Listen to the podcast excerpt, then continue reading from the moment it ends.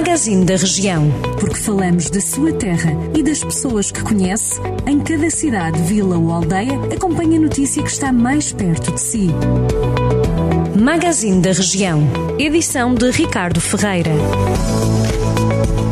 A Câmara de São Pedro do Sul anunciou a conclusão dos trabalhos de remoção de amianto na Escola Básica de Santa Cruz da Trapa. A obra fazia parte do acordo assinado com o Governo em julho para a realização deste tipo de trabalho na região centro, tendo contado com um investimento de cerca de 100 mil euros, totalmente suportado por fundos comunitários. O Executivo Municipal, liderado por Vítor Figueiredo, fala em comunicado de mais uma importante intervenção nos equipamentos escolares do Conselho. Em Armamar, a Câmara Municipal volta este ano a promover uma campanha de incentivo de compras no comércio local durante este Natal. A iniciativa decorre até o dia 5 de janeiro sob o lema Este Natal vou comprar no comércio local de Armamar. Trata-se de um concurso em que os clientes, à medida que fazem as suas compras, recolhem carimbos num cartão que foi criado especificamente para o efeito.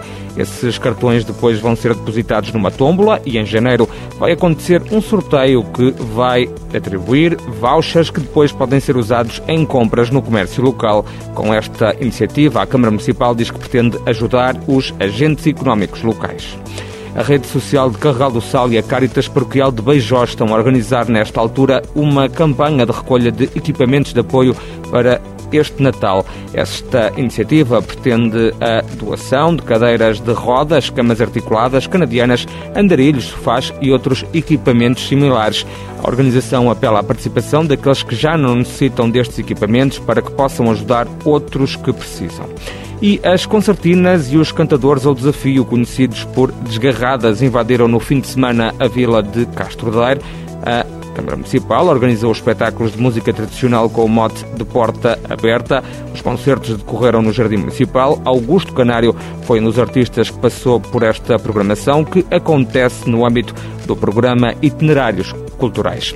Já sabe, estas e outras notícias da região sempre disponíveis a qualquer instante em jornaldocentro.pt.